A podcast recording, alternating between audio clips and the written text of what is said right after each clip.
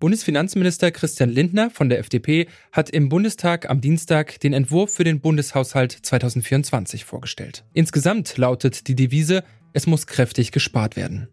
Denn Lindners wichtigstes Ziel scheint zu sein, die Schuldenbremse auch im kommenden Jahr wieder einzuhalten.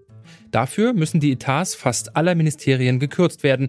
Trotzdem will die Bundesregierung an manchen Stellen mehr investieren, zum Beispiel in den Klimaschutz, die Digitalisierung oder die innere und äußere Sicherheit Deutschlands. Wie soll der Haushalt für das kommende Jahr also aussehen? Und welche Prioritäten setzt die Ampel mit dem Haushaltsentwurf? Das schauen wir uns in dieser Folge an. Mein Name ist Gottfried Haufe. Schön, dass ihr mit dabei seid. Zurück zum Thema.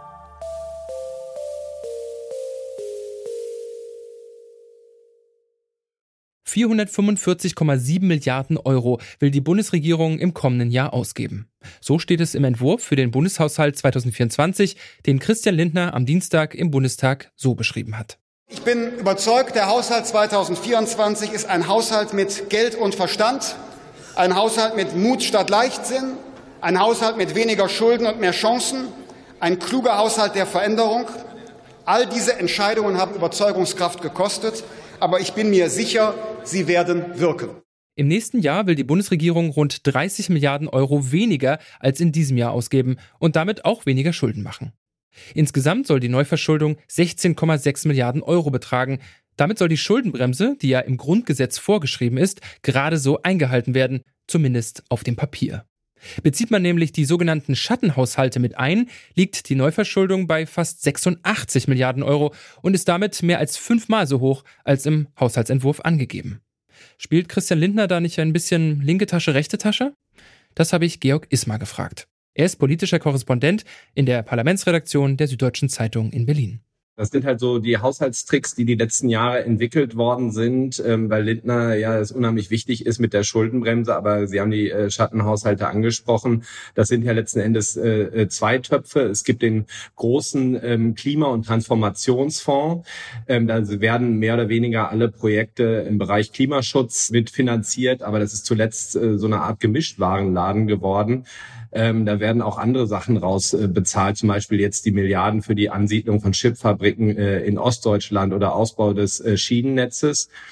Äh, und dann haben wir den Wirtschaftsstabilisierungsfonds, der wurde vor allen Dingen genutzt, um äh, die Strom- und Gaspreisbremse mit einem Volumen von 200 Milliarden äh, zu finanzieren. Und natürlich, das sind Haushalte, die nebenher laufen und auch diese Schulden müssen irgendwann von künftigen Generationen bezahlt werden. Und Linda will aber eben keine weiteren Schattenhaushalte und auch nicht die Schuldenbremse aussetzen und sagt, jetzt muss man da mal an ein Ende kommen und mit den vorhandenen Mitteln letzten Endes auch auskommen.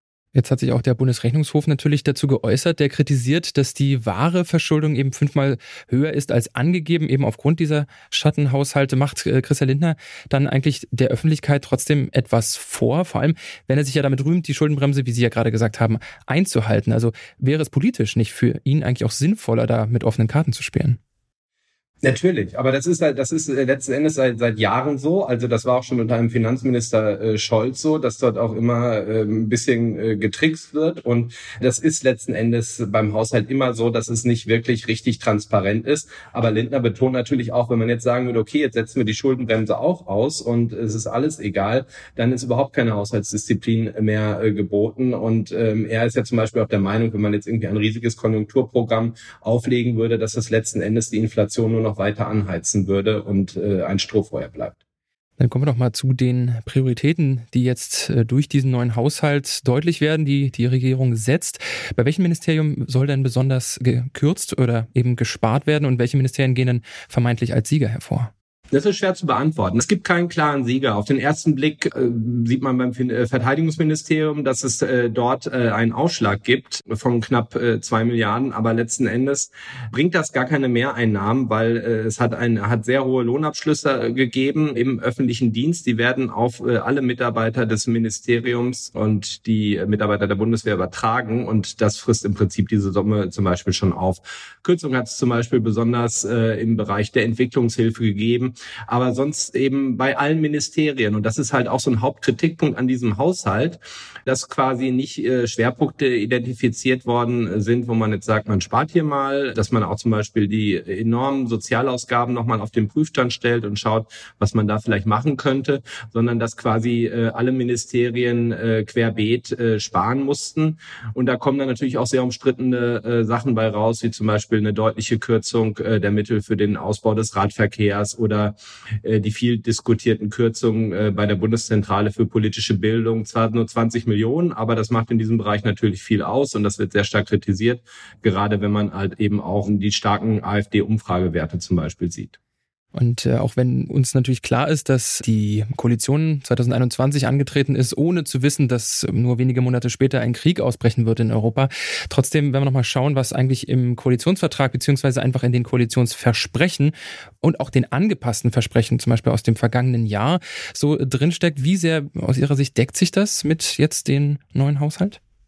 Nee, das Grundproblem ist, äh, Sie haben quasi den Anfang der Koalition angesprochen, ähm, ist einfach, dass vieles damals schon nicht richtig ausdiskutiert worden ist. Man hat die Koalitionsverhandlungen ziemlich schnell durchgezogen und alle waren ganz überrascht, dass das so ohne Streit abläuft. Aber letzten Endes äh, ist alles sehr unkonkret geblieben und äh, eben auch, wo man zum Beispiel Ausgabenschwerpunkte setzt. So und es zieht sich halt einfach so durch. Und das ist auch das Umstrittene bei diesem Haushalt letzten Endes. Also man hatte äh, ein Sparziel vorgegeben und da musste man irgendwie sehen, wie man das erreicht. Aber äh, so richtig kann man sich nie auf einen gemeinsamen Nenner einigen und äh, das macht es halt so kompliziert. Und zum Beispiel der SPD-Fraktionsvorsitzende Rolf Mützenich hat auch gestern schon angekündigt, so wie dieser Bundeshaushalt jetzt in den Bundestag reingekommen ist, eingebracht wird äh, von Christian Lindner, wird er niemals herausgehen. Da wird es noch einige Änderungen geben. Da ist, darf man halt gespannt sein, wie die aussehen werden. Und das könnte natürlich auch zu neuem Streit führen. Bleiben wir da nochmal ganz kurz. Welche Änderungen sind denn zum Beispiel zu erwarten? Oder beziehungsweise was wird am schwersten sein, durchzubringen? Naja, es, es, im Moment geht es ja sehr, sehr stark in der öffentlichen Debatte auch darum, äh, was macht man mit der Industrie, was macht man mit den sehr stark äh, gestiegenen Energiepreisen, ähm, soll es sozusagen einen staatlich subventionierten Deckel für die äh, Strompreise gerade in der energieintensiven Industrie geben, auch ob man vielleicht noch mehr Mittel äh, zur Belebung der Konjunktur ähm, bewegen kann.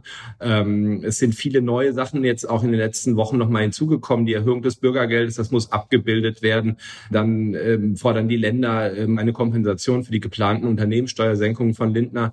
Also es gibt da sehr, sehr viele Posten, die dann nochmal auf den Prüfstand kommen werden. Und jetzt haben Sie natürlich schon zahlreiche Beispiele genannt. Gibt es ein Beispiel, was Sie überrascht hat tatsächlich? Oder haben Sie plus minus etwa mit dem gerechnet, was Herr Lindner jetzt auch präsentiert? Naja, es, es gibt nicht die, nee, ich würde nicht sagen, die eine äh, Überraschung. Also überrascht hat mich eigentlich vor allen Dingen, wie es äh, dazu gekommen ist zu dieser Aufstellung des Haushalts, äh, dass es so verhakt war, dass erstmals überhaupt der Kanzler damit einschreiten musste.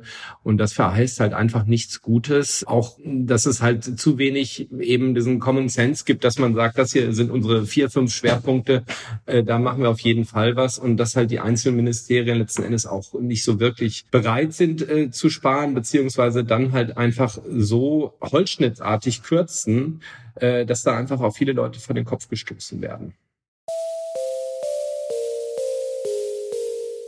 Die Priorität des Haushaltsplans weniger neue Schulden, zumindest auf dem Papier. Lindners Haushaltsentwurf für 2024 sieht deshalb in praktisch allen Ressorts Einsparungen vor. Notwendige Investitionen in Bereiche wie den Klimaschutz, den Verkehrssektor oder eben die Bundeswehr sollen größtenteils durch umfangreiche Schattenhaushalte gestemmt werden. Kurz vor Weihnachten soll der Haushalt für das kommende Jahr dann endgültig beschlossen werden. Bis dahin könnten die Verteilungskämpfe noch ziemlich hitzig werden. Damit kommen wir für heute zum Ende. Die Haushaltsdebatte gebannt mit mir verfolgt haben Mareike Zank und Alea Rentmeister. Die Audioproduktion hat Florian Drexler übernommen. Chef vom Dienst war Oliver Haupt und mein Name ist Gottfried Haufe. Ich sage Tschüss und bis zum nächsten Mal. Zurück zum Thema vom Podcast Radio Detektor FM.